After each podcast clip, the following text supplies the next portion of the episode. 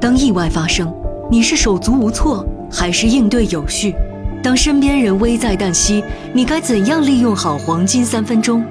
心梗、中风、外伤、哮喘、过敏、窒息，当这些危机降临，你是旁观还是勇敢上前？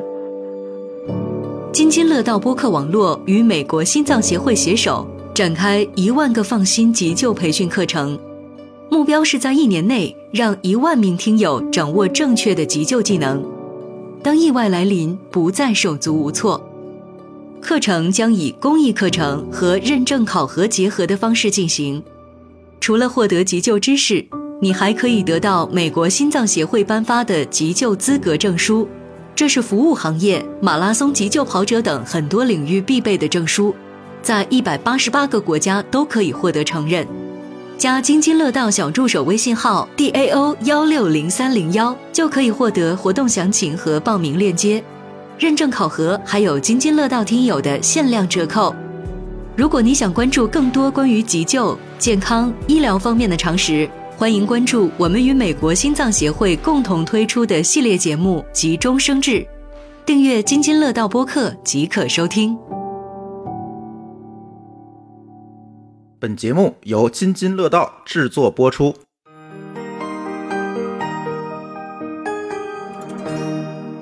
各位听友，大家好，这里是一期津津乐道。那这期节目呢，是我们参加二零二三技术播客节的一期特别节目啊。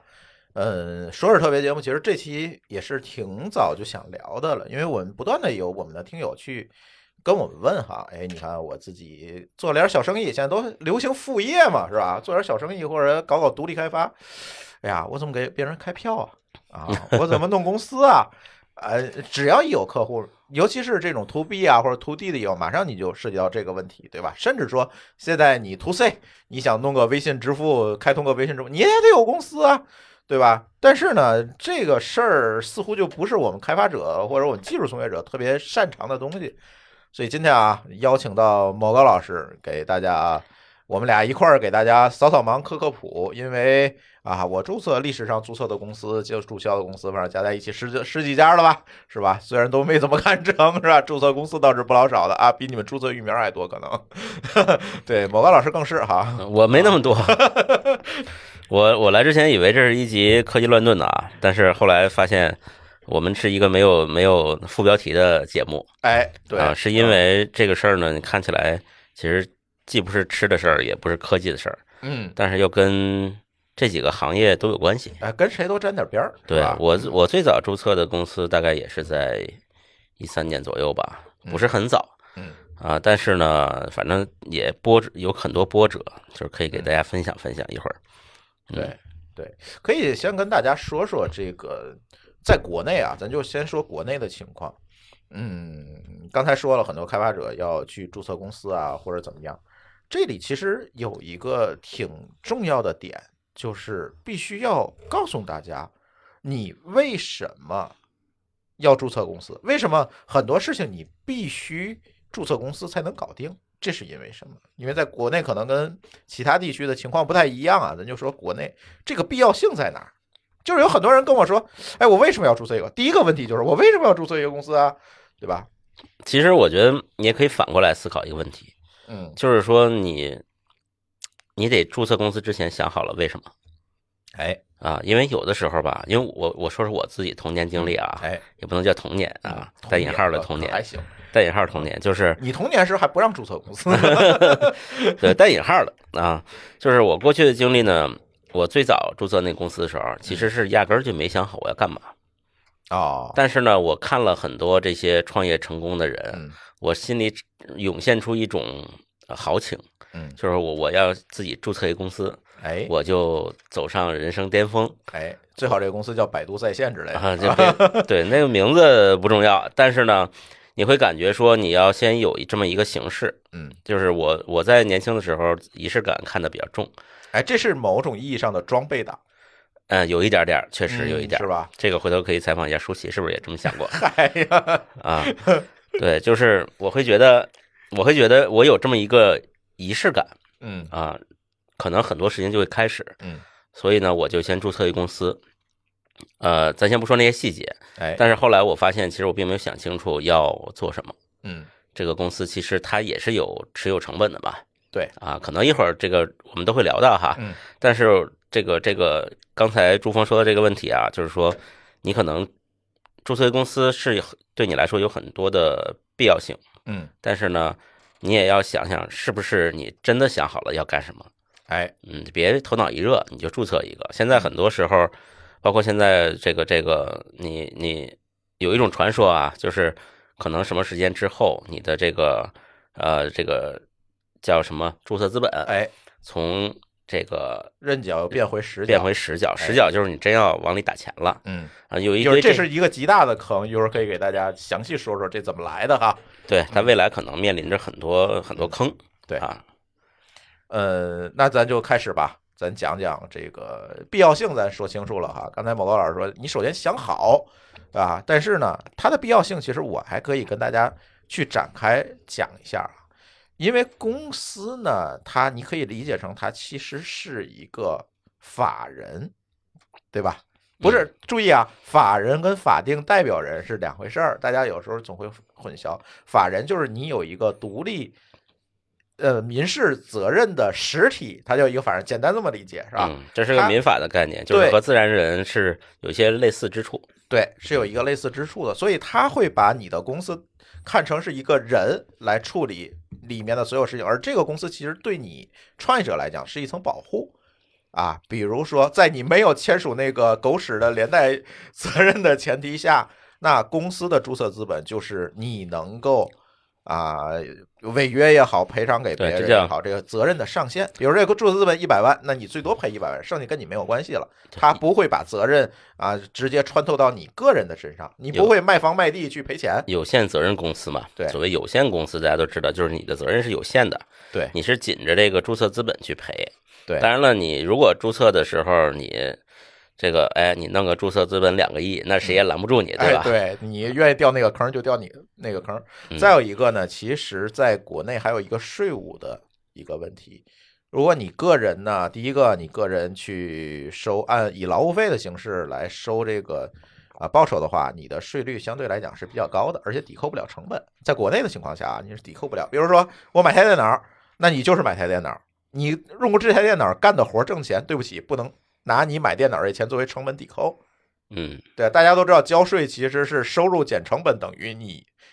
那个应纳税的那个总额嘛，然后再再再以这个为为比例再去交税。那你如果是以个人为实体，在这一层，对不起，没有啊。但是如果你由公司的话，那你以公司的名义的采购的固定资产也好，支付的成本也好，这是你的经营成本。然后你收的钱，其实你最终是以那个每年咱汇算清缴的时候，哎，剩下的那些钱来交企业所得税，是这样。再有一个呢，它中间的增值税这一部分呢，相对个人而言，个人劳务所得而言也是比较低的哈，它只有百分之六。你要个人劳务所得到一定门槛是百分之四十五哦。对，这个是在税率税的一个筹划上是比较好的。再有一个呢，还有一点就是是一个现实问题，绝大多数企业不跟个人做交易。嗯，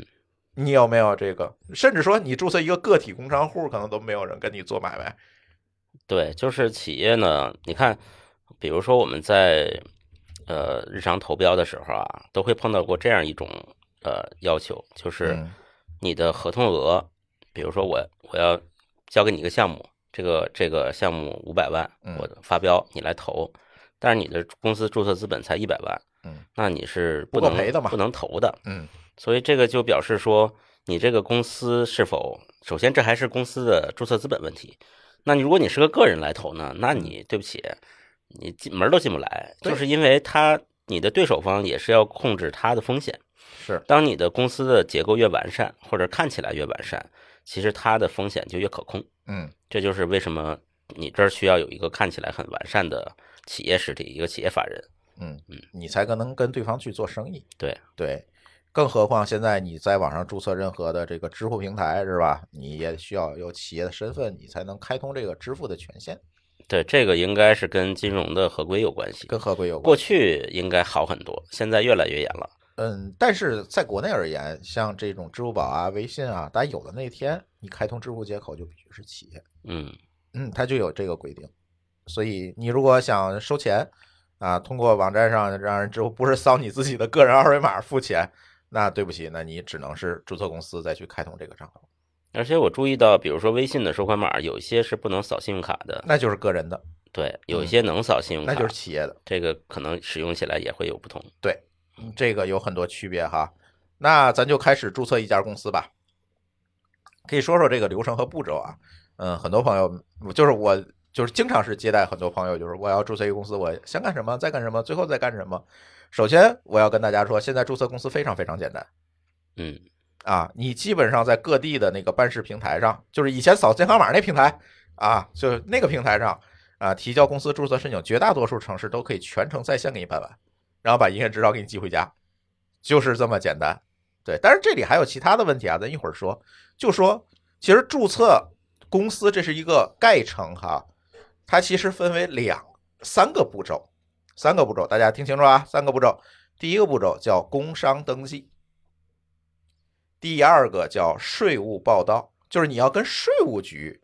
把你的账号建好，让税务局知道你有这么一家公司成立了。而且这个公司的以后交税的事儿，我联系谁？这叫税务登记。第三呢是银行开户，你公司得有账户啊，对吧？你要去银行开户，有对这你三你步、啊。从这名字上来看就知道谁比较牛逼了，对吧？哎，有的是登记，有的是报道，你看哎，这事儿不对一你样。看这就不一样了哈。哎，工商登记需要干什么？工商登记就是把你这个公司的信息是吧，登记到工商管理系统里，代表有这一号公司。那你首首先需要提交啥？起名儿，哎，首先给你的公司起个名儿 啊。这个这个是最头疼的环节啊。哎，别管你是找 Chat GPT 还是找风水大师哈、反正你得起个名儿。这个名儿啊，哎，有讲究了。嗯，讲究在什么啊？我可以给大家几个坑儿，你必须要规避哈。第一个啊，不要在公司名称中间加括号儿啊，这个这很重个要。程序员朋友们都知道，拳脚绊脚的问题。对，是全角半角。比如说，我们叫津津乐道（括弧天津有限公司），别这么起，别这么起，千万别这么起，是因为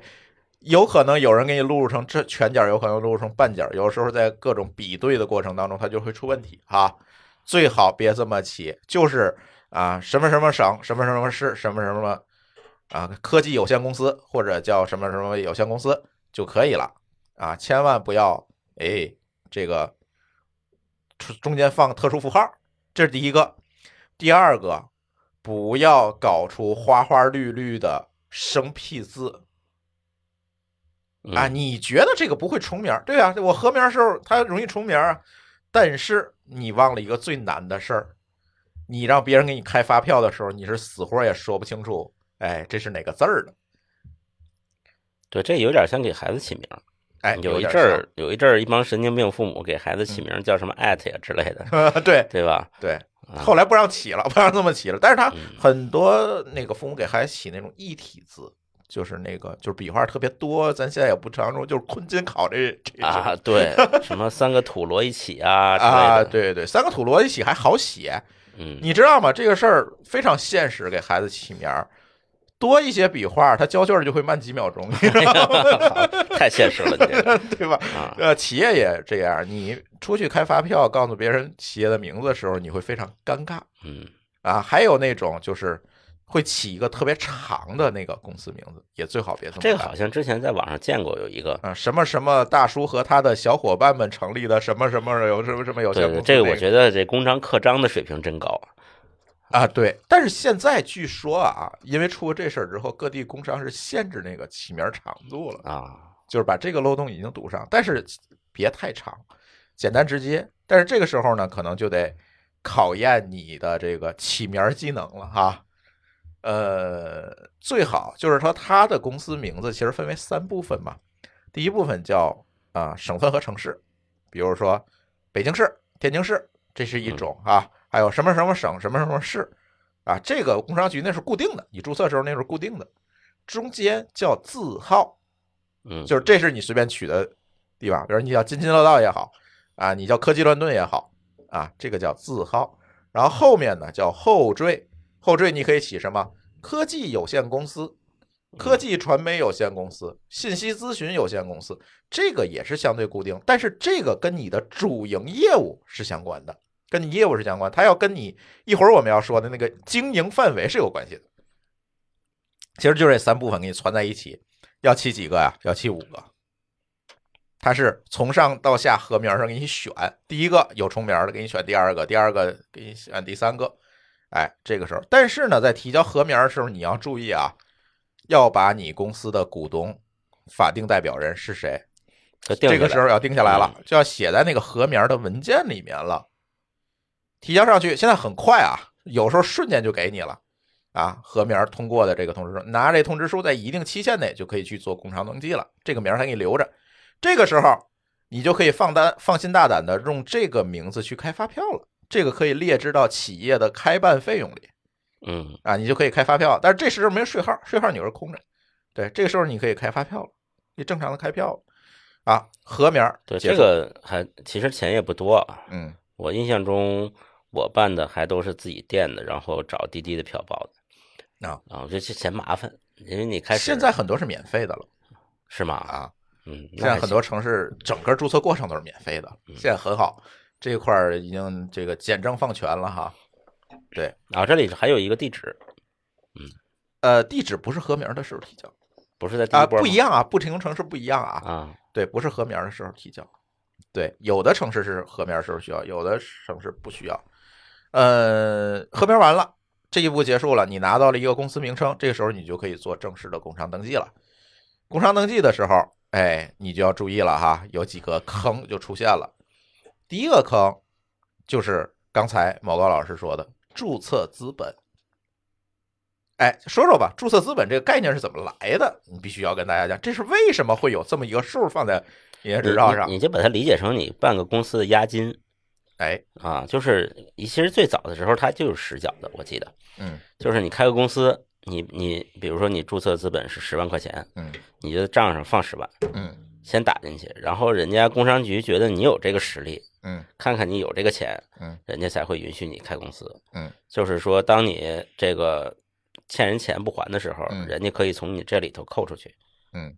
但是后来呢，因为这事儿门槛有点太高，对，就改成认缴了，嗯，认缴的意思就是二十二十年之内，嗯你只要把你当时承诺要缴的那个注册资本补上，嗯，就算你合法，对，呃，二十年还是五十年，我忘了。我记得是二十年，嗯，对，反正是在一定时间之内，这事儿是怎么来的？我也经经历过这个实缴时代啊。你注册的时候已经没有实缴这码事儿了，我是经历过实缴时代的。实缴时代呢是，就像某高老师说的，首先啊，你注册公司之前必须去银行开一个专门的户，叫验资户，拿着你那合名儿那个啊，开一个验资户，把钱打到验资户里。你注册资本一百万吗？打一百万进去，啊，这个时候呢，拿着这个验资的证明，是那个有的地方还要会计师出具一个报告，说确实我看见这笔钱在里面了嗯，啊，拿着这些东西去工商，我才给你登记啊，一百万注册资本。登记完了你再取出来再还了，不，谁敢这么干，就叫抽逃注册资本，这是重罪啊！ 但是绝大多数人都这么干，就是有的时候呢，为了规避这个问题呢，这个成本太高啊，对吧？我开一个公司要一百万，我哪有一百万啊？我创业，对吧？这个时候呢，就会有这个无良会计师给你干这件事儿，把这钱放进去，然后呢，验完资再把这这个钱取出来。嗯，他再拿走，然后收你个手续费，对吧？这其实呢，验资户开完之后，这钱是不能取出来，只能把验资户里的钱转到你最后去银行开户那个基本账户里，对，它然后就从在啊基你本公账司就户取里边。对，嗯就取，他就做一笔账再给你取出来。对，所以大家注意啊，草台班子怎么来的，这就开始了。哎，草台班子从这一刻就开始了，知道吗？那后来呢，咱为了简政放权，鼓励这个双创嘛，大众创新、万众创业那阵儿，对吧？然后呢，咱就把这个东西取消了。取消是说注册资本还在那儿写着，但是呢，你不一定说现在立刻马上把这钱交进来嗯，啊，将来就是有各种办法，通过增资的形式啊，各种形式，反正你把这账做平了就行了。他就很多的企业家就因此避免了坐牢的风险。以前是几乎百分之九十企业家都随时头上悬着一 一把剑，随时可以去坐牢。后来就没有这事儿，但是据说呢，以嗯后又要改回去了。但是只是据说哈、这个法条还没有通过，所以这就是资注册资本啊对，。的现意在思是、啊，现在的操作是这样的，因为我最近刚这个这个又抽到了，呃没 抽逃，最近刚做了一次会计跟我讲的就是这样，嗯就是你可以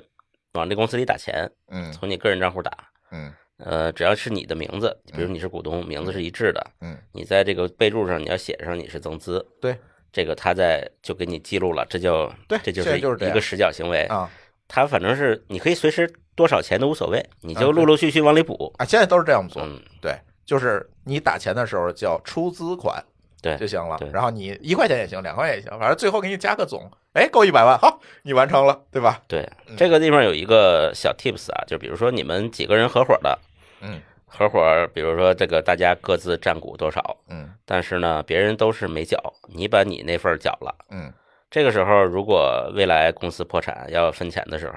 你是有优先权的。对，就是实缴看那以人优实先权缴高以嗯实缴为准。对，嗯，对对，这是一个。再者一个呢，注册资本到底选多少钱合适？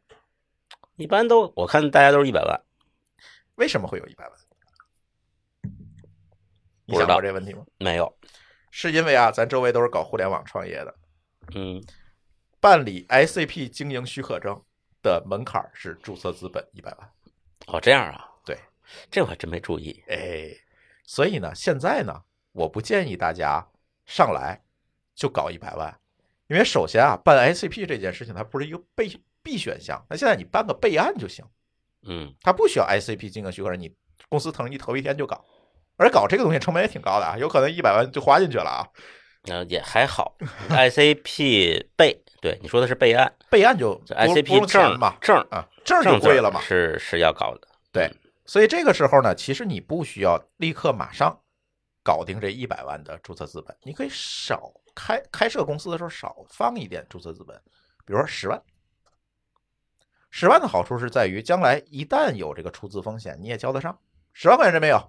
对吧？你钱没有，你就注册一万的，也不是不行。嗯对吧？反正呢，尽量出资低一点儿。出资低有有几个好处啊，第一，你将来面对的风险小，但是它也有坏处，比如像刚才某老师说，你找一五百万合同没人跟你签，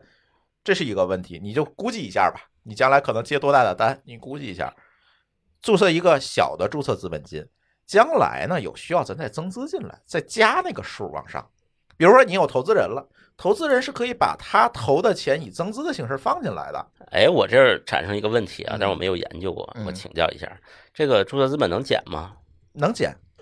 那我可以往下减呀、减资的难度类同于注销公司，哦，他要做很多的它审审计我啊计各方面的工作。你欠不欠税？首先嗯啊，第二，你有没有对外负债？你要公告，嗯，债主妈找我啊！你不找哪天哪个月之后不找我，我就减资了啊！嗯比如外边飘着一五百万的债权债务，那债务对吧？不说债权，飘着一个五百万的债务，你减成一百万了，那四百万没了，人家嗯，有道理，有这相个当于问题我在降低我的这个责任的限度了。对呀、那这个可能我对对外负责的这些人都要确认才行。是的。嗯，对，所以呢，能增不减。别你回头注册一个亿的注册资本，你减这事儿我告诉你费死劲了。你光交税啊各方面你都受不了。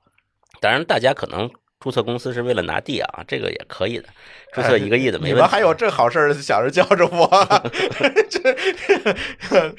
啊，这个注册资本它首先是一个坑。我建议大家，如果从小开始做的话，你就弄个十万就够了，够了，不不要搞更多。对，如果归回到咱们今天聊的是个人开发者这个群体，呃，十万块钱确实够了。嗯够了，嗯嗯，你不太可能公司一注册就接到一个一百万的大单，这你踩到什么狗屎啊？这是也可以临时再增。对我临时再增，这个完全就到那儿就增嘛，所以在现行的法规下，你到那儿就增，对增字好做。但是你真是注册高了，将来想减，尤其是你拿投资的时候，投资人一看你这公司怎么着，一个亿的注册资本，我进来那钱就没了， 你知道吗？这怎么算？这这个后面就是有很多很多税务和法律上的问题要处理。比如说你投资人进来前，你先要记资本公积，再做减资，然后再做出啊，这个事情就变得非常非常复杂和麻烦。所以在这一步上呢，哎，少一点哈。第二，经营范围。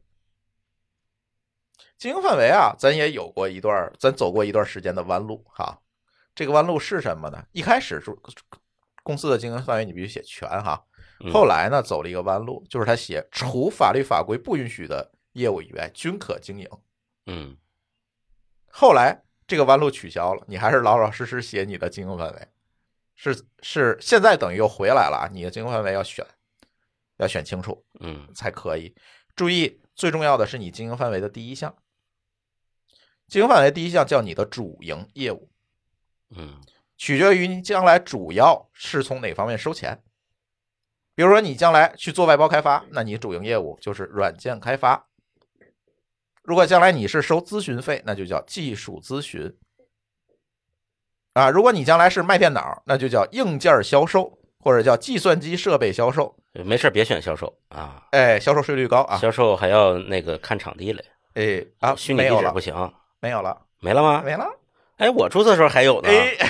什么时候改没了的？偷偷改不告诉我。哎，然后呢，这里呢，你就可以把一些可选项都选上，将来你可能经营业务就放在后面儿啊，比如说，一般就是企业管理咨询啊嗯，会议会务啊，医疗器械、呃医疗器械，哎，这个另说，药这个品另开发， 哎，对，这都另说。就是刚才某高老师说的这些呢，它叫这些你写完之后，它后文就给我给我括括弧，就是你这项啊有营业执照没有用，还需要另外一个审批，你有这个审批这项才生效对，啊，会有这么一项，比如什么医疗器械呀、食品药品可演能都出算经吧。济呀、哎，食品药品现在也不算喽，啊食品不算喽，药品算哦哦，啊，出版啊，包括互联网增值业务，这个就需要你的 ICP 证了。如果没有这个证之前，对不起，这一项是无效的啊。嗯这项是无效的，所以你可能要看着选哈。现在还有什么？现在新的选项还有 AI 开发，啊，还有这个有人工智能开发，我人天工智能业务啊也有，它也是与时俱进的哈。所以你选的时候一定要注意那些项目哈啊，你把你可能包可能且合法的项目你都放进去就对了，但是它有字数限制，别超字数。嗯，但是我不知道啊，现在还有没有类似刚才我说这种销售的类型的这种坑？因为我们就是我只说当时我嗯注册第一个公司的时候，就是碰上这个坑了。嗯就是选完了以后呢，有一个什么软硬件销售啊这一类的，后来因为我用虚拟地址嗯就过不了，人家说嗯必须要去这个虚拟地址不能注册销售类嗯啊，当时就又重新回去改，啊，现在没有了。嗯，就现是在但没是我有不知道是不是有其他的，范呃，围全会有国的地方可能它规定不一样，嗯对，只能如果以天津为例是没有了，是没有这个规定了。但是呢，就是这里就涉及到很多前置审批，其实现在也在简政放权。一年以前，如果我们写食品销售这件事情，还是需要食品经营许可证的，嗯，现在不需要了。哎，但是这我好奇，这俩证儿就是食品经营许可证，你不需要提交营业执照吗？呃，它是这样，只要你营业执照上有这项，就视为你可以经营了，啊，就不需要单独再申请一个食品经营许可证了。对，我说过去啊，这俩证儿有一个谁先谁后的问题啊，就是先有营业执照啊，营业执照不是有括弧嘛，啊需审批的嘛，你拿着这个营业执照再去哦，我审批懂了。过去的逻辑是这样，就是营业执照上写上食品这个，比如说食品销售，啊，嗯同时呢，你又再拿出一张食品销售的许可证，对，这俩证摞一起，对，你才是一个合法的食品销售是的的商家是的。啊。然后啊，这里不一样啊，还有一种这叫后置审批，就是发完执照再去做许可的，还有前置审批啊。比如说你要开一个某高老师人民银行，这个对不起，前置审批啊，你不拿国务院的和那个财政部的批文，对不起，不给你办啊。 对，这所以。个审批权限还挺高啊 对，这不嗯行，有一些前置审批的你是不行的。比如说现在还有一些投资管理咨询公司，因为 P to P 爆雷的问题，现在也变成了前置审批。那他前置怎么审批呢？是因为执照还没有呢，他是啥审批你合名儿的时候就审批了，你叫什么什么投资管理咨询有限公司，啊？有投资俩字儿，对不起，去人民银行先盖十个章，先盖，哎，至少十个章，你嗯回来我再给你合这个名儿，不然的话对不起，不能用。嗯你经营范围根本就不是不让你选这一项，啊，非常的为老百姓着想啊，对，啊合，合理就是合理啊，类似这种吧，反正你金融业务、保险业务这个国家专营业务，对吧？你开个电力公司，这绝对不给你干啊啊，不可能的。嗯所以这叫前置审批，还有大量的后置审批。我们就刚才说的什么各种，以前有食品经营许可，现在没有了。现在比如像我们这种公司有广播电视经营制作许可，这个咱今天知道上会有广播电视节目制作，这个对不起，后面有括号，你再申请那个证去啊。互联网业务、互联网出版业务，这个都有另外的证儿。哎，对，啊反正跟媒体宣传口有关的，肯定是大家都能理解。对嗯对，这是一个坑啊，经营范围注意啊，就这个重点就是第一项就是你的主营业务，你的主营业务就是主要开什么样的发票，你发票项目上是什么？对不起，你就这个啊，对你卖包子，你也得申请个豆腐脑的证，你才能卖豆腐脑。呃，这个有点偏，这个再说，这是另外一回事儿，这是属于食品经营里面还有一个叫餐饮的那个卫生许可证，嗯，那个还分为冷食、热食啊，拍黄瓜。就是前两天这出个过这我事知儿吗道，？就拍黄瓜这事是儿吗？凉菜是要求更严的对，凉拌菜说老板你给我拍个黄瓜，对不起，你违法了啊！ 啊。这但是豆腐脑那个事儿，回头研究 研究。可以另说啊。对，呃，第三个就是刚才某高老师说的经营地址。对不起啊，现在在中国，你还是必须有一个正经的经营地址，拿你们家车库是注册不了公司的嗯，啊，还是要有一个正经的商用办公地址。对，这个之前这些买这个商住两用的啊，其实有很有一个作用，就是可以用这个地址来嗯注注册册公公司司。嗯，嗯，对。现在呢，解决方案呢，刚才某个老师说虚拟地址，虚拟地址这个从字面意义上来讲是不合法的，就是每一个公司必须有一个真实有效的办公地址。嗯，但是后来为了鼓励创业，他是说咱可以无限缩小这个办公地址嘛。以前是一栋楼，后来改成一间屋，现在咱能不能缩缩小成一张办公桌？对我我啊理解虚拟地址应该不是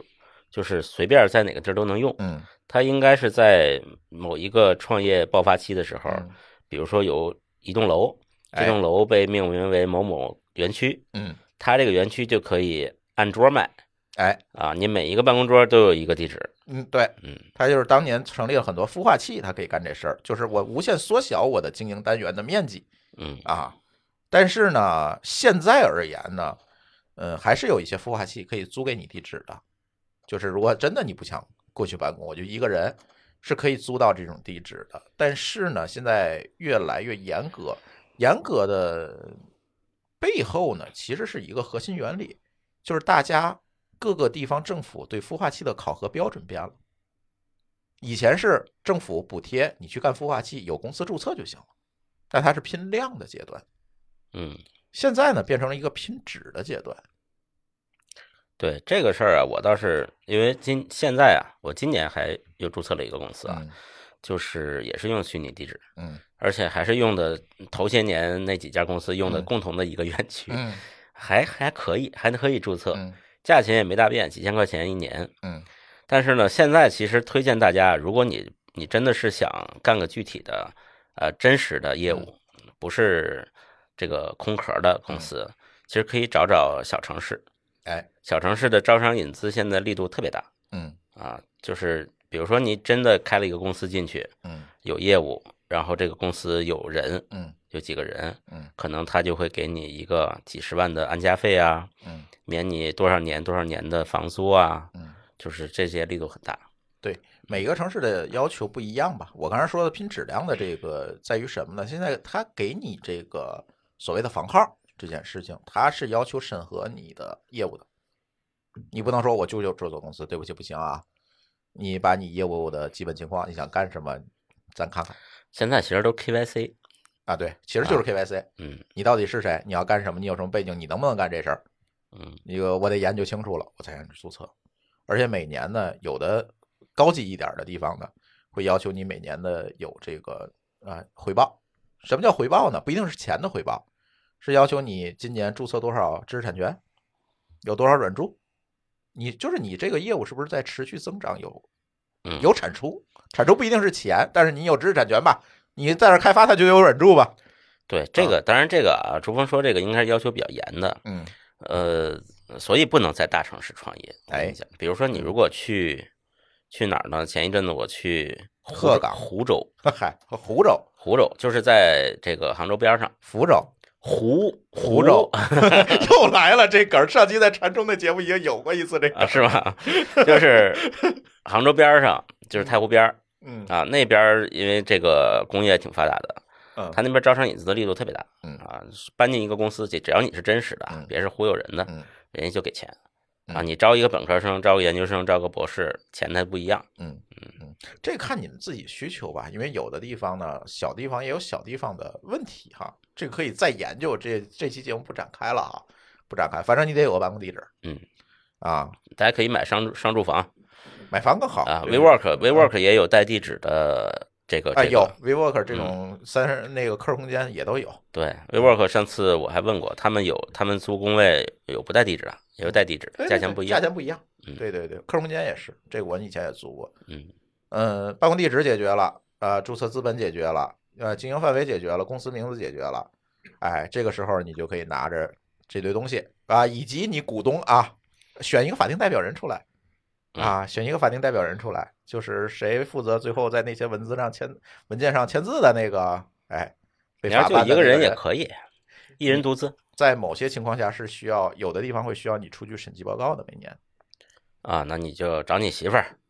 哎找你老公哎占个零点零一，哎啊，对对，呃，就是你别最好别一人公司。嗯，就找个人占个零点零一，别零点零一。我那天就是咱有个主播注册公司让我占零点零一，我就没干。不是我没干，我是发现你如果将来有融资，融几轮资，我就那个小数点不够用了， 精度不行。精度不够， 所以零点一啊就行了嗯啊，零点一就行了，就是别弄成一人的独资公司嗯啊。这个时候呢，那这样时候根据你的这个注册资本，你就知道每个人的股权比例啊等等这些东西就可以推出来，啊这就不再多讲了哈。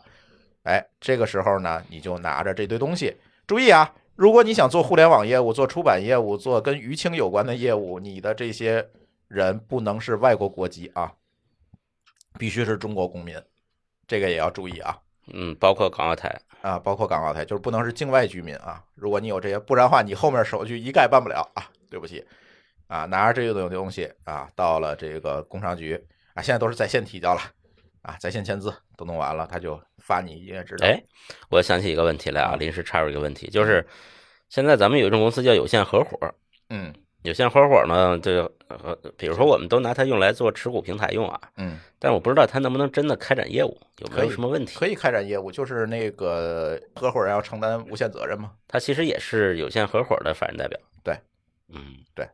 嗯，那个就会有责任的问题，那个就有点复杂。今天咱不给独立开发者讲了，啊，这是呃搞那个持股平台啊等等那那些事情，可能更复杂，就是你这个啊持股平台怎么设计啊等等这些问题就太复杂了，咱今天就不讲了。对，有限合伙其实是个法律的模糊地带，大家有功夫也自己研究研究，挺有意思的。嗯，对，有限合伙儿等等，反正还有很多的公司体制啊，咱不说，今天咱说就是有限责任公司，最就最通常的那个。股份制也不说是吧？呃，不不不对，这这个 IPO 的问题现在不能聊，知道吗？这一聊节目容易炸啊。嗯，然后呢，这一步做完了，营业执照发给你了，接下来你需要干一件事儿，刻章。哎，啊这是嗨中国特色，国外啊，咱有签字它就行。现在只有个别的几个国家，哎，还是需要盖那个章，一切的文件啊、东西啊，盖章。嗯，刻章这件事情也很简单，很多地儿的工商局免费送章，你办完了，对不起，这个这个章我送你了，你拿走就行。有的地儿呢，你还是需要出去刻的，拿这个到有公安局备案资质的啊刻章的地方，把这个章给你刻了啊，不要路边刻萝卜章，自己刻也不行啊啊，对，这个找那个，因为他那个章要在系统里备案的。要留备啊底案儿，它那哎章有个留底儿。有个留底嗯儿，所以你要到有资质的地儿拿着你这堆材料好刻章。一般呢必备的几个章哈，公司章就是什么时候有限公司啊、我这四个章吧，财务就是章、那个公司其实就是所谓的公章，公就是它章不带别的字儿了。对啊，啊，还有一个叫财务专用章，这必须得刻，还一有会儿你就会用 啊。财务章，哎嗯还有一个章呢，合同章、法人章。法人章是方的，那法人是章就是你自己人名儿人章名儿，啊法定代表人人名儿章。啊你要有呢就拿那个章，你要没有呢刻一个。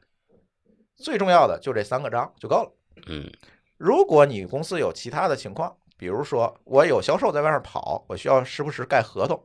那你不能把公章给人家，对吧？啊，这个时候你要刻一个合同专用章。对，一般都会带合同专用章，但是这个里边有一个有趣的点，就是嗯，其实你合同盖公章就够了，不用非得盖那个合同章你如果是独立开发者，就别刻那合同章了，挺贵的，一个章八十呢。啊，嗯 是吗？啊， 对嗯，这个呢，你可以说就这仨章，其实独立开发者咱自己小公司嗯，够了，改公章也就行了。还有一个发票章，哦，对，还有一个发票，发票章是你税务报到的时候需要啊。嗯，紧接着你拿着这个四个章，对吧？你就可以去到这个呃税务局税务报到。那这个时候就知道谁管你了，就知道税谁是啊管员儿。就是知道谁是服务你的，谁是管你的。我跟你讲啊，这个哎，对，税管员儿就可以跟你去对接这些事儿了哈。啊，再有一个发票，这个时候你就可以做领用了。现在呢，简单了，现在领用的都叫数电票，这什么东西就是电子发票。哦？以前咱得买税控机啊，税控盘有套软件儿必须还装到 Windows 电脑上，嗯，对， 然后拿一个真实打印机滋啦滋啦打出来那张，现在没有了。嗯，从今年年初开始就啊、今年呃六月份开始好像就没有了，就再也没有新的会发出来的纸质的发票了啊，就是都是电子票，这简单多了。嗯就是一个账号，你登进去就能给人开票了，这个特别简单了。已经嗯以前还要税控盘啊、税控系统、税控软件那个那打太印好机，那个玩意儿可麻烦了。我们当年为了这事儿专门买买台 Windows 电脑，我们都是都干过，都是专门买台电脑供着就干这一件事儿，对这都是。哎，这个发票领回来，再有一个呢，在这个过程中要核定，或者是你要申请，你有两种身份可以选择，一种叫小规模纳税人，一种叫一般纳税人，你有两种身份可以选。通常呢，我建议你们一开始没有大的业务时候啊，开始应该都是小规模。哎，你就别申请一般纳税人了，你就我申记请个得小规模就行了。我我我记得有一个是，但是不确定啊，嗯，就是开票开到累计一百万就自动变成啊一对，百万是没错。啊，那现在没改。对啊，到一定的额度，每个城市规定不一样，你的经营的流水就是开票额，其实或者嗯是收付款的额额度，因为嗯现在金税都能看见嘛。你这个额度到定到一定的程度，你自动就升级了。 嗯税管员给你打电话，你过来吧， 升级了。嗯啊，这俩的区别呢，第一个就是纳税的区别。现在国家还是有政策，小规模的企业在一定的这个纳税额之内，它享受税收优惠，你是不用交税的。嗯但是，一般纳税人每笔都要交税。嗯第二，一般纳税人自己可以开出增值税专用发票，嗯小规模自所己谓只的能专开票对小规模只能开普普通票发票啊，但是小规模你可以去税务局大厅开代开，专代开专用发票嗯，但是开够一定额度，对不起，你又升级了。嗯啊，就是这个，就是说，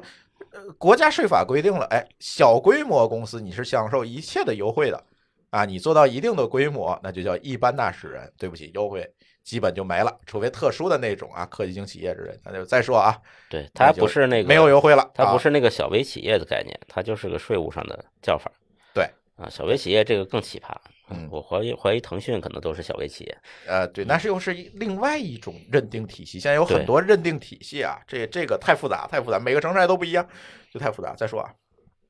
呃这个呢，税务搞定了啊，同步的银行开户可以做，银行开户可以做，有的在前，有在后，就每个城市又不一样啊，有在前，有在后，你给问清楚了就行了。啊，一般来讲是同步的，这个时候你同时你就可以去银行去办开户啊。对，银行开户待遇还差别挺大的。我最近一次搞公司是先去中行，嗯，中国银行不，接，人家说你疯了吧？对，人家说那个可以啊，嗯我得去你公司考察，嗯呃，看你公司这个营业场所，嗯，呃，这个什么，我还专门找人说我能不能借你办公室用一下，啊人家说我还得前台上有你的 logo 和名字才行。啊是，后来我是去他的吧，我是我去转头去招行，招行就特别痛快，就全办完了。哎，你看这是北京，天津不一样，天津招行也要去看哎呦我天，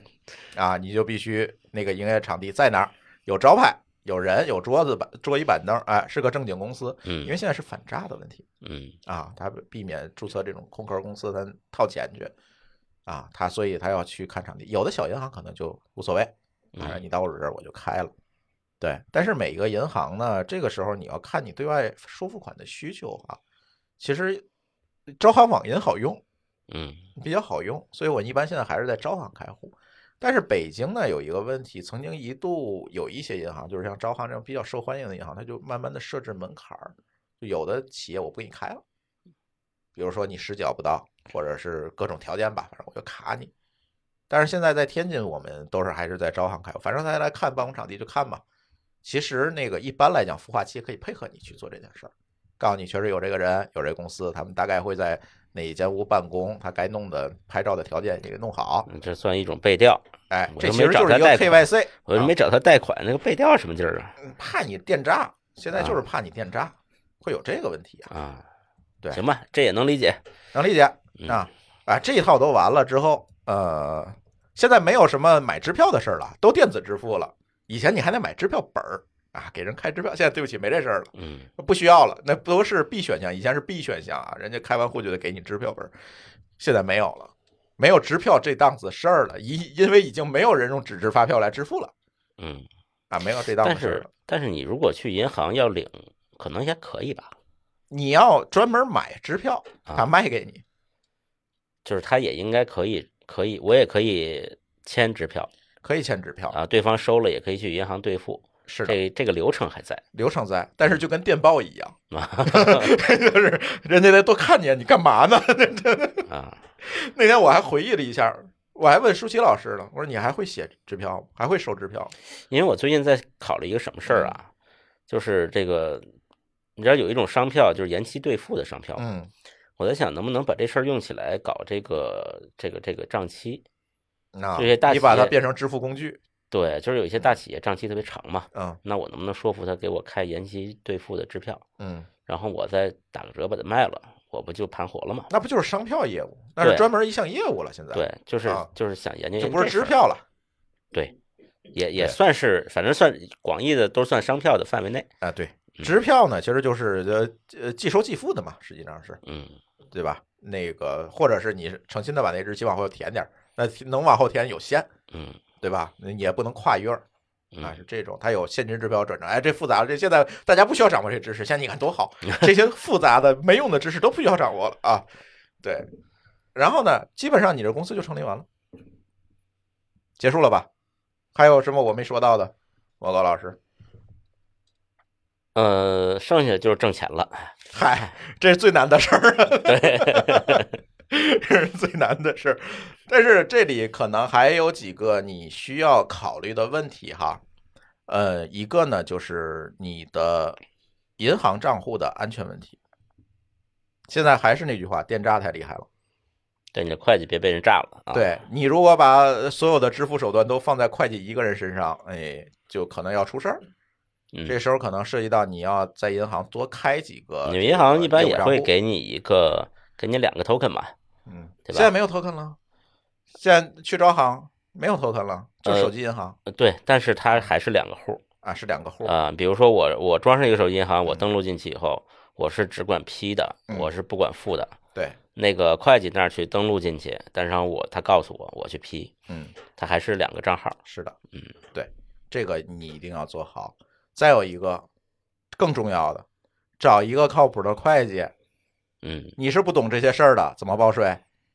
啊？甚至说你在报税做那个凭证的时候，你应该把哪些项单列出来，要单独记账，对吧？这些东西呢，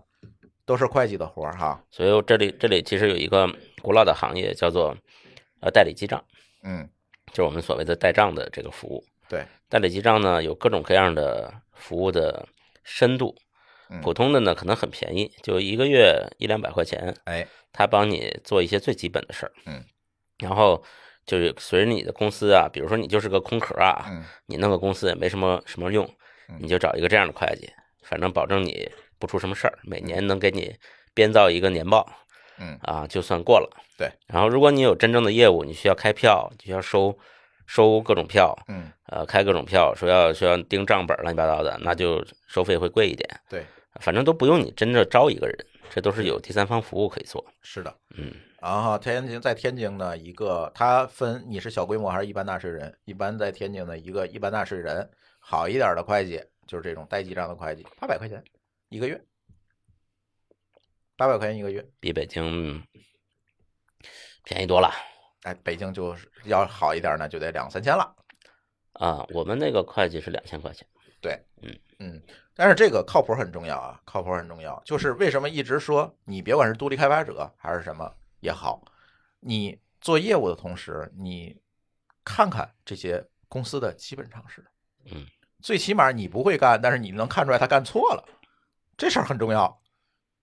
就是别给你挖大坑儿。我曾经遇到一个大坑儿啊，我们之前一个公司，这个账不归我管，就我就没管这个事儿，然后另外一个合伙人管这个账。结果那个代记账公司把所有的收入都记在了，你猜这还能记出什么幺蛾子吗？记到了资本公积里，啊，把所有的收入记在了资本公积里。这样有一好处啊，你不用交税啊，啊，特别好，特别好。但是当注销这公司的时候，你就疼了。那要调账调出来把税交了呀，你才能注销这公司。嗯，那那税补的简直是没了边儿了这这你钱其实已经花掉了啊！对，啊因为它作为成本就花掉了嘛，啊，对吧？科目记差了，呃科目记差差太多了，你这个跟记，但凡记个别的都好办。嗯，就是这个，他为省事儿嘛，这样的话我也不用给你交税报税，哦，他故意的他故意的呀，他这样他没有税的问题，不能处理税的问题啊，啊，我每月都给你一个固定的表表格做个零申报就完了，你说他有多坏？哎，干得漂亮，哎呀，这个坑给我挖的简直，那公司要不注销我还不知道呢， 直到我要钱的时候我才发现，啊，我说这公司怎么利润率这么高呢？对，但是其实你这么一想，那个税也是一样的，就是你当时交和后补是一样的，只不过你不知道你把这钱花超了而已。对，我还纳闷儿啊，行啊，咱这业务利润率够高的啊， 这这这一想税没交到，后来发现。嗯，就是一定找一个自己得懂，自己多少得懂一点儿。另外就是找一个靠谱的，能够帮你多想一步。还有一个呢，就是你作为科技型企业，很多地方是有相关的政策的扶持和激励的。那怎么认定你是科技型企业？是你的研发成本占你总的经营成本的比例。所以这个时候你就要让会计把研发成本单列出来去记账。嗯这个时候到认定这些资质资格的时候，你就知道哦，你的研发成本确实占这比例，我可以给你减税、免税、退税。你要是没记，都一股脑儿记在了这个经营成本里，对不起，没有了。嗯，所以这里边有好多小细节，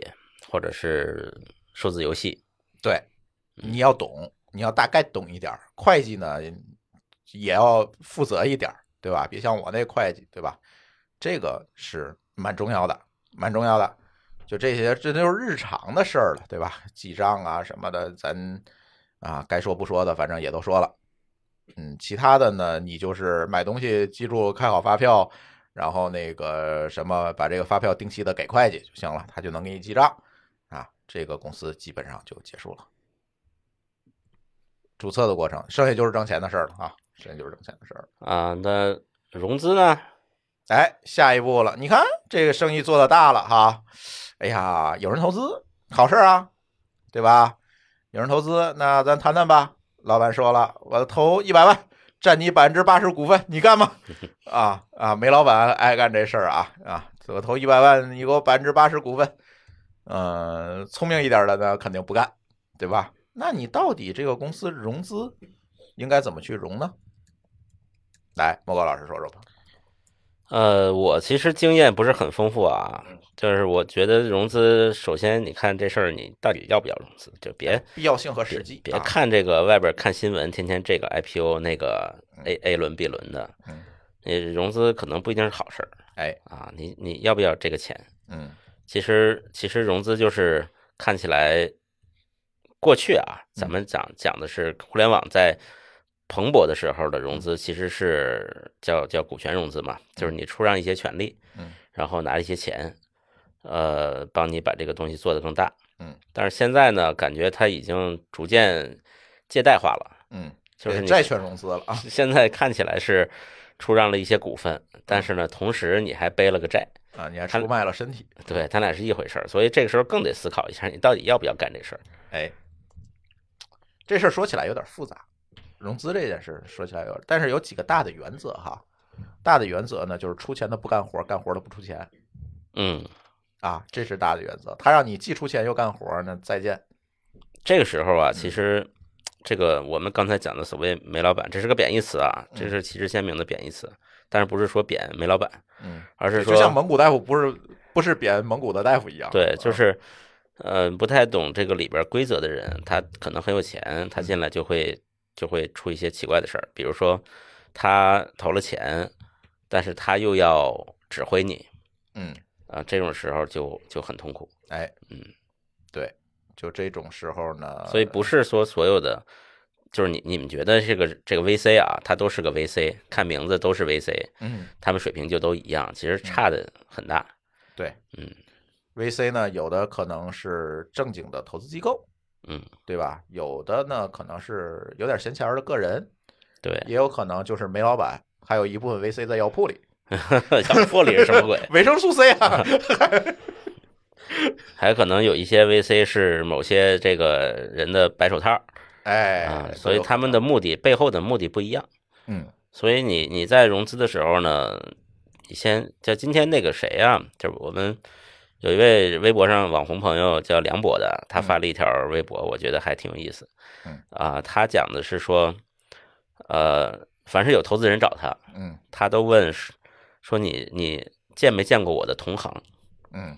如果你见我是第一个，嗯对不起，你肯定是来套我行业信息的，啊，咱就甭聊。啊，合理，哎哎，我觉得这个非常的有道理，对吧？就是说你你得快速判断一下，虽然你很缺钱，嗯呃，你得快速判断一下这帮人找你聊，他的背后到底目的是啥？对，真不一定是想投你，哎，就是想套点行业信息，对比如说做市调的找你，对，比如说找你问一问，哎，你对这市场什么看法？嗯这个市场上前三是谁？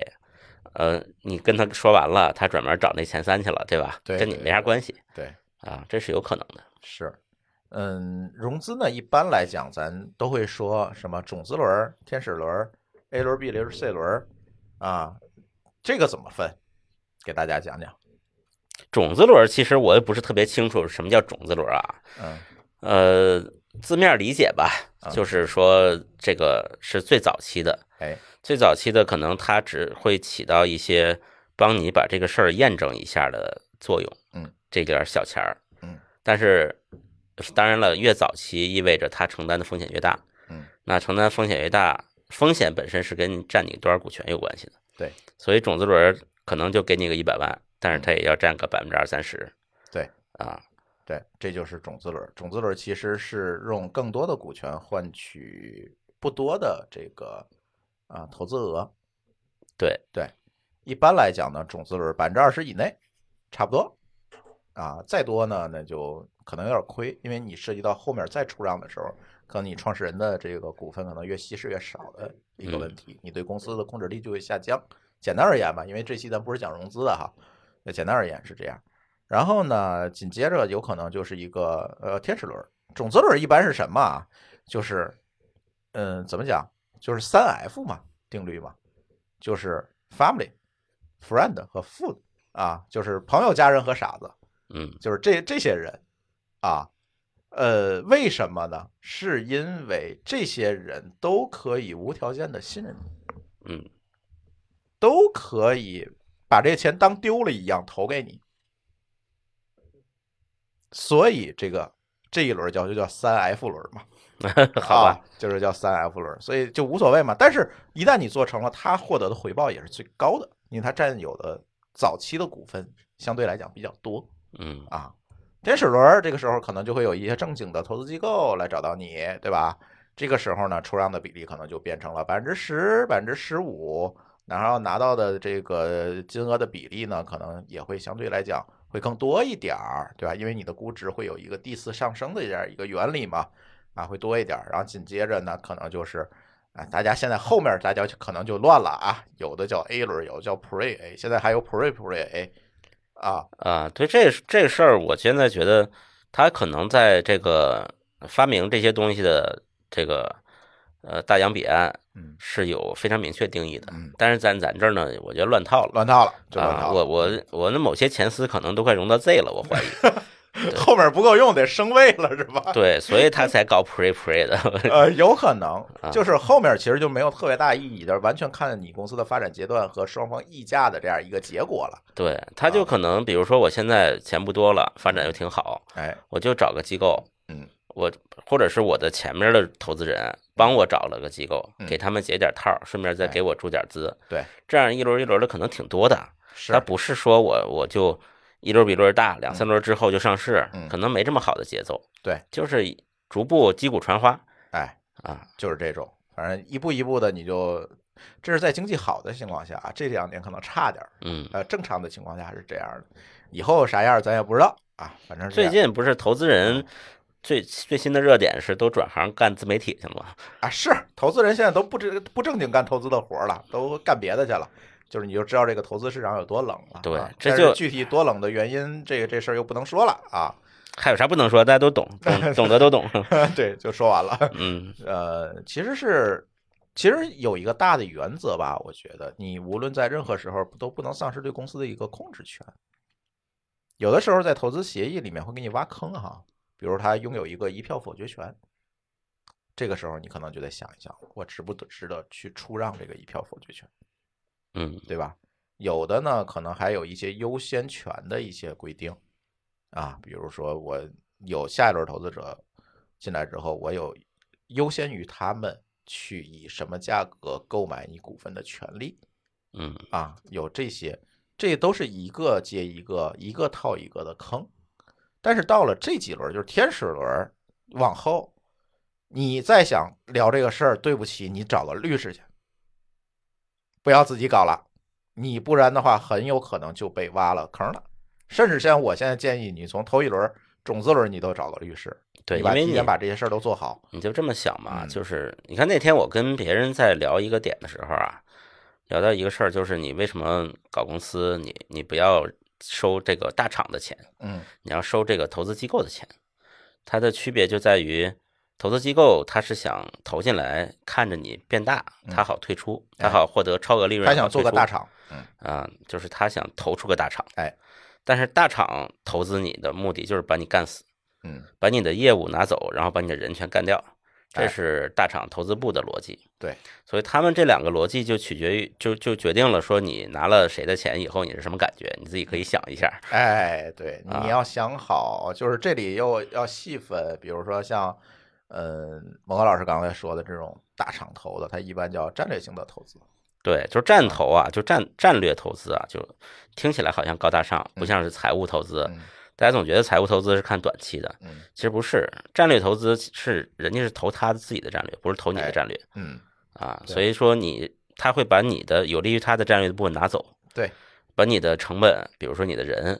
你的和拿占股最多的创始人，嗯用各种什么对赌啊、乱七八糟的方式给你弄个两三年，嗯，一毛不拔踢出局，对非常多，就是大厂的战投经常干这种事儿，是因为这个是他的目的，是，他也不是是说为了他他的战略，不是为了你的战略，这句对话特别好，对，这也不嗯是他说这帮人坏，其实也不是坏，这就是他的职业，嗯嗯，所以你看，大家如果自己搞一个公司，自己做一些创业也好，是做什么项目也好，嗯，就是你你只要开始融资了，哎，你就想到你的对手方，嗯，都是整建制的团队，对，这时候你是打游击，对方是蒋介石，对，那你你不揣着这个非常这个叫什么，呃，很多的心理准备啊，直接就上去跟人硬干，就被干死了，这被干死了。嗯后边都有巨型的法务团队、财务团队给人家对方在提供支撑，对，给你在挖坑是，啊！你看不，你一个看不出来，这公司你干了五年就不是你的了，嗯你第三天你的工卡就刷不进去了。我跟你嗯讲，嗯，对，就会有这个问题，嗯，战略投资就会有这个问题，另外一个就是叫财务投资，就是说这些投资机构，是吧？对他去做的这种财务性的投资，他就要看着你成长，你做成另外一个大厂，对于他来讲是最有利的，对对吧？你的甚至说上市啊等等啊，再不济的把公司卖掉，他能从中获益，这都可以啊，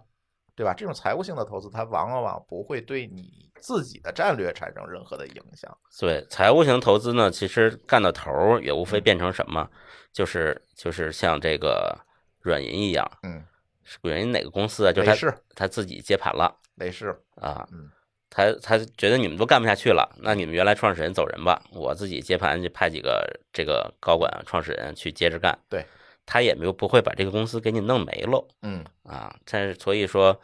财务投资会更安全一些。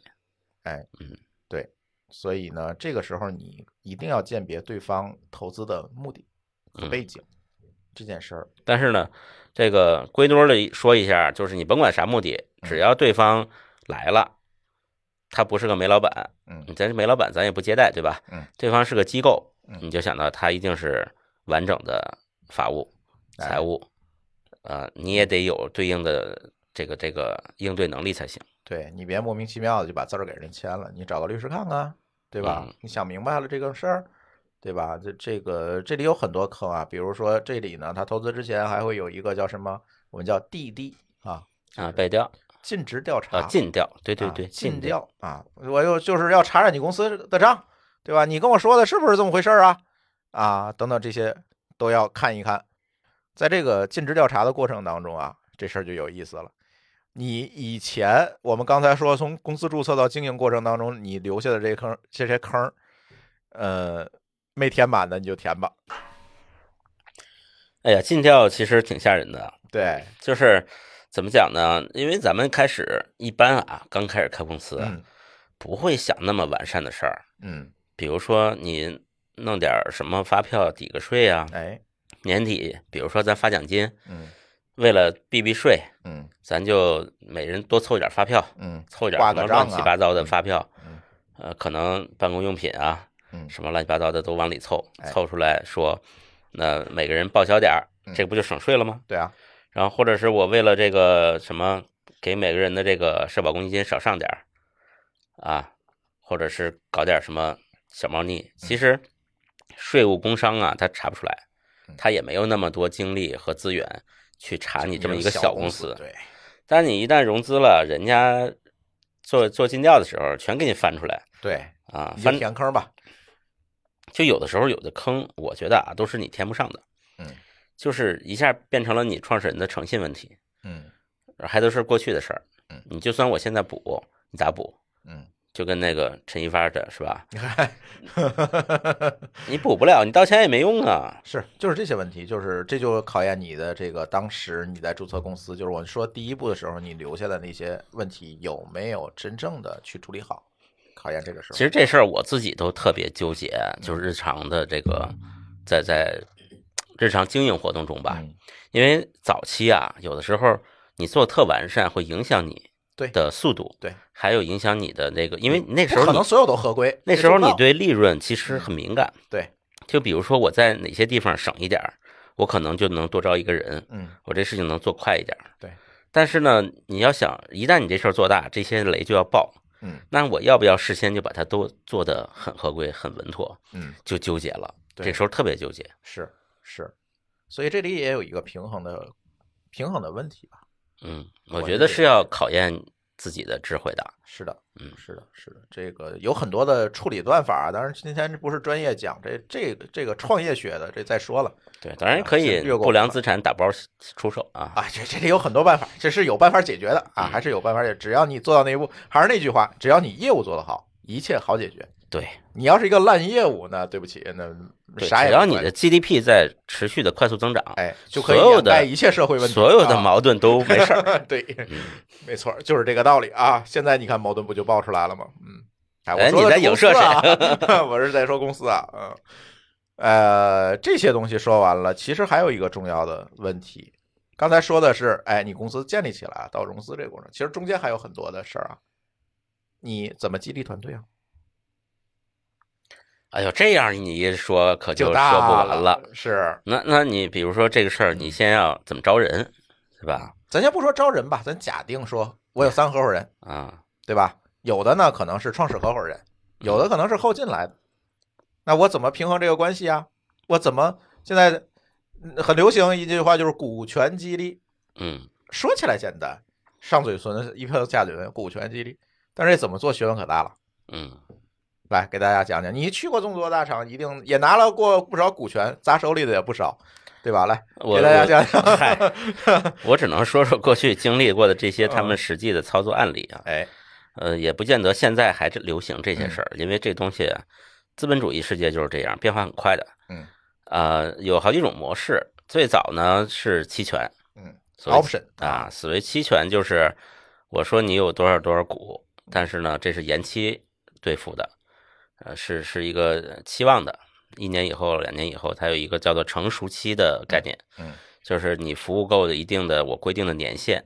这个你的股权会逐步的归属给你，这个这个动作叫做归属嗯。啊，你到了这个年限以后呢，你这个期权就已经兑付成公司的股票了。嗯，啊，当然这时候公司如果是已经上市的状态，你就可以马上卖掉。哎，就是归属的是那个同时，你就可以卖掉。嗯，如果是没上市状态呢，它就变成了一个你持有的股份。嗯，啊，未来上市的时候你可以卖掉。嗯啊，这是一个期权的概念。嗯，后来呢，在这个期权就觉得很麻烦，嗯因为期权在给你的时候，即使公司没上市，啊，它有两种情况，不管是上市和没上市啊，它在归属你那一瞬间，它就已经变成了你的收入。嗯，虽然说看起来是股份，但是它背后体现的是个价值，嗯，你就要交税了。交税，嗯你这时候可能公司还没上市呢，嗯，但是税从何来？ 哎，你就从公司里出吧。啊， 对，这个对就就非常的痛苦，对吧？嗯就是这个税呢叫资本利得税，嗯，呃，应百该分之是四十五二十吧，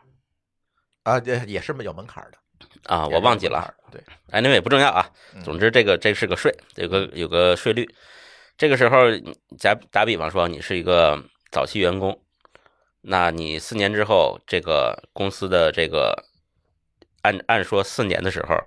你的期权全都成熟了。嗯价值根据公司现在的估值嗯，公司可能做得很好，哎，价值一个亿了，哎四年之后，哎，你很开心，哎，你很开心。然后下一个月财务就告诉你，对不起啊，嗯这个月你不光没有工资，嗯，你还欠公司五百万对， 你就难受去吧，啊啊。然后这个如果你是以上市状态，嗯呃，会比较好一点嗯，就是你可以瞬间卖掉价值五百万的股票，哎，把就对那税上交了，嗯啊，剩下的股票你还继续持有。对，但是如果没上市呢，你就得先出，嗯，嗯，五百万你出不出吧？那卖房子卖地也出呀，嗯，你毕竟到手一个亿呢。哎，结果呢，又过了半年，公司老也不上市，老哎也不上市，估值又降了。嗯，再过一天呢，再再过几年，公司又不行了，关了。哎，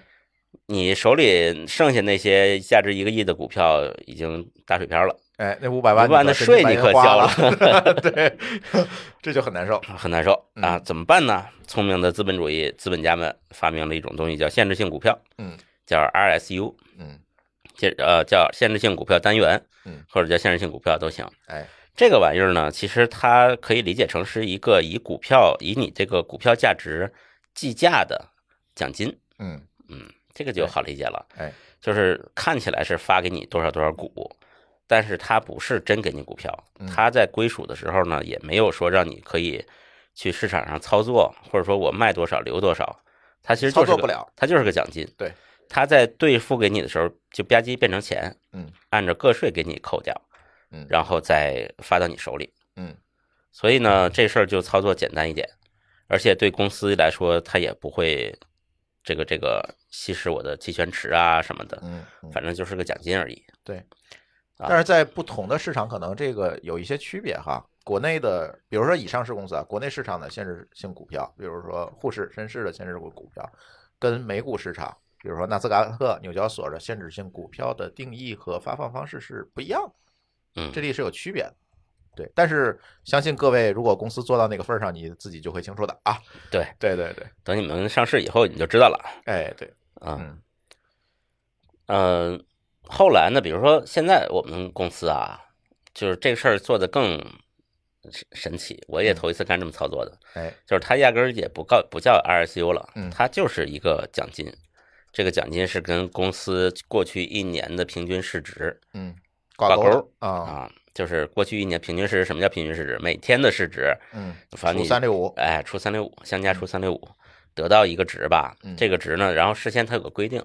在这个值位于哪个哪个区间之内，嗯，你的奖金系数是多少？啊，位于哪个区间，你的奖金系数是多少？嗯然后用这个系数再乘以预先给你定的一笔奖金。哦，呃，反正是这个很绕，那就完全跟那个金融市场脱钩了，那就是奖它金但是它也跟市值有点关系你可以这么理啊嗯对解，它用对市值来调节，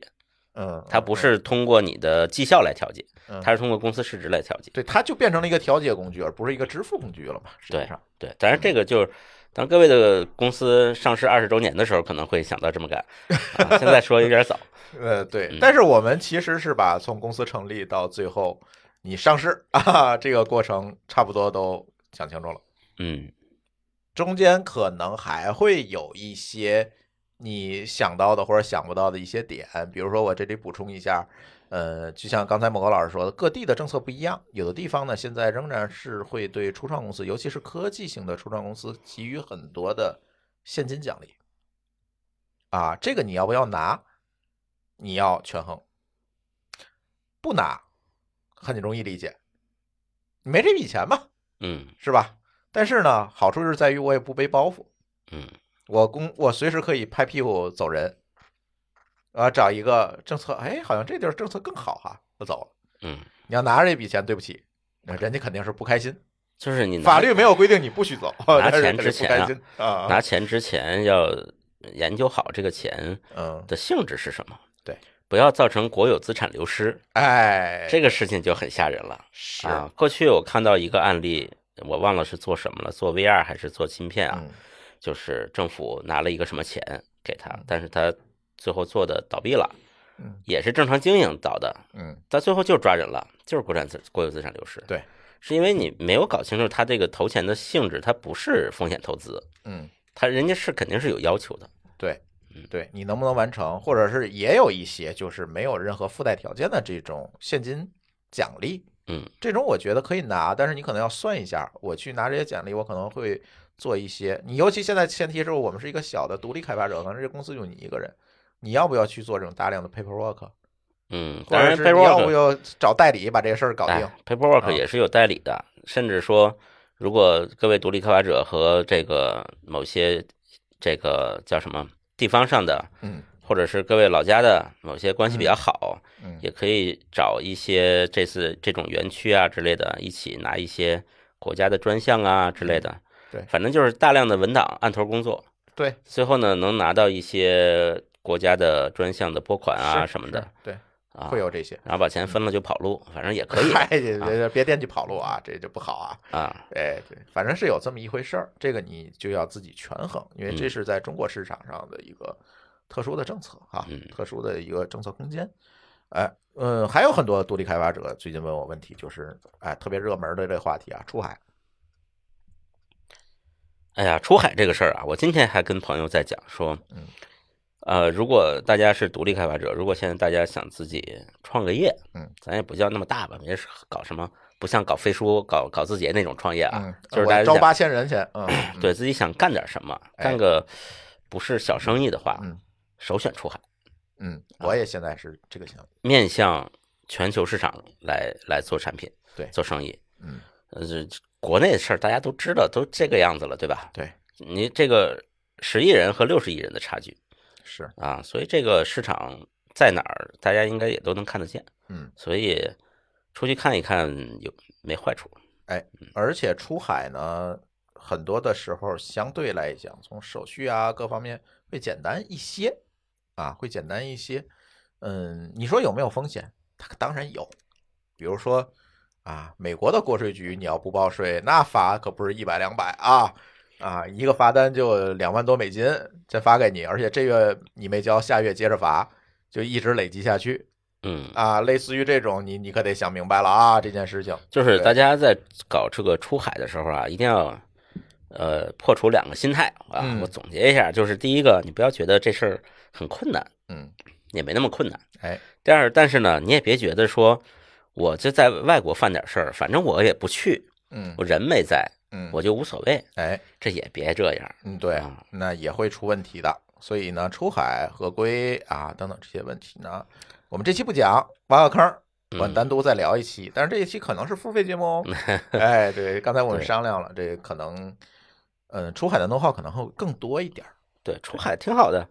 就是就是，尤其我再多说一句，为什么你别觉得你人不在美国，你就可以在美国随便乱搞？嗯，这个国际政治啊，风起云涌。哎说不定哪天咱们中美就互相签了引渡条约了。我 跟你讲，哎，哈哈这个这个，个真的是啊，不哎一定是老死不相往来的事儿。我告诉你，啊这要签了引渡条件，飞机可能不够用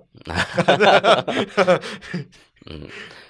我就这意思吧。嗯啊反正拉回来的和拉回去的基本都能等比，这多多好这个事 儿。就会有这个问题。反正我是觉得今天就借着技术博客节这个机会吧，给大家独立开发者们讲讲，其实对于我们来讲，可能就是做了好多回的事儿了吧。呃，这些事儿呢，也不是什么特别难的，但是我相信有好多刚刚开始自己创业的朋友，确实。会遇到一些自己不熟悉的或者不清楚的很多的点哈、就给大家顺一顺吧。也不知道这期节目能不能帮助到大家啊，帮助得到更好，帮助不到呢也对，行。呃，主要是呢，你们如果想注册公司啊，或者是把刚才的那个事儿简化一点儿呢，我也有解决方案。嗯，哎，有小广告啊，因为我们和这个北京大学创业训练营是有一个小小的合作啊。你如果是正经想做业务啊，咱刚才说皮包公司这就算了，正经想做业务，正经想做开发，想做独立开发者，甚至说做出海这方面的事情的话，如果想做国内的公司注册啊，这一系列的东西，找小助手，加小助手微信啊，我们呢可以去帮你来解决这一堆的问题背后的复杂性。这个是可以的。包括刚才我说一堆事儿哈，注册公司啊、房号啊、啊等等这些问题都可以解决。嗯，大家如果有这个需求啊，就可以加我们小助手的微信 d a o 幺六零三零幺，告诉小助手我要进科技乱炖的群吧，是吧？可因为我们几个人都在科技乱炖那个群里，加科技乱炖的群，然后去问我们的主播就可以了。呃，最后那个什么，补充一个防杠声明啊，啊我刚才就在想，就忘了，就是我们刚才说的这个流程，这个一二三四五啊，包括这些坑啊，嗯其实很多的都是非常和你具体的这个这个城市、省哎嗯和城市系有关的。区别很大。对，就是就是大家可能某些听友可能听完了说嗯不对，你们胡说八道，我们这嗯不这样，嗯这是非常有可能的。啊，非常有可能，对，区别很大，甚至很多地方呢，比如说为了招商引资，它可能做的非常简化，嗯但有些边缘省份可能还依旧停留在上个世纪，这都有可能有可能。啊、我们也没有见过说全全国所有的省市都是怎么干的。对，所以只是聊聊了一些我们过去的经历嘛，所以嗯这个是个小的反抗声明啊。哎，对对对，大概的流程，反正都是这么一个流程，顺序上或者要提交材料上，它可能会有很大的不同。对对，嗯，行吧，那这期的流水账笑干货吧，反正我们觉得还好，是吧？啊，也不一定很干，反正大家呢就可以挑着听吧。对挑着听。嗯行，那我们的这期技术播客节的津津乐道节目呢，就先跟大家聊到这里，感谢大家的收听，我们下期节目再见，拜拜。好嘞，拜拜。感谢您收听本期节目。本期播客节目由津津乐道制作播出。你也可以在我们的官网 d a o 点 f m 找到我们的更多内容作品。如果您喜欢我们的节目，欢迎在微信、微博、朋友圈等社交媒体转发分享。您的分享对我们而言十分重要。如果您希望与我们互动，可以关注我们的微信公众号“津津乐道播客”，天津的津，欢乐的乐，道路的道。在关注后按提示操作，即可加入我们的听友社群。